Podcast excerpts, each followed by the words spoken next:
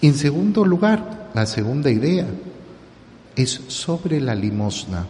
Conocemos bien este pasaje donde esta anciana, viuda, ponen dos moneditas de poco valor. Y el Señor nos muestra entonces cuál es el verdadero sacrificio en la limosna.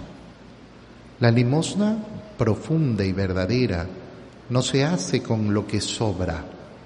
De hecho, lo que me sobra es un acto de justicia que no lo entregue, no es un acto de, amor, no es, un, no es un acto de verdadero amor. ¿Cuándo hay amor? Muy sencillo, cuando hay sacrificio. Yo amo al prójimo porque ha ayudado a los demás. Sí, pero si quieres medir si hay verdadero amor al prójimo, tienes que medir el sacrificio que has hecho por los demás.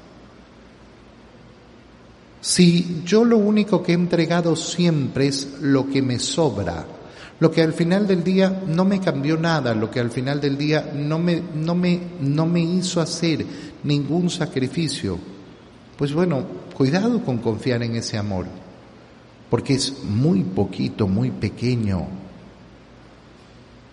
Si en cambio yo he renunciado, aunque sea a cosas pequeñas, no, yo renuncié a comprarme el café de esta semana para poder compartir con otro, para poder dar limosna, para poder ser caritativo. Entonces entré en la lógica del amor. Entonces sí entré en la lógica del amor.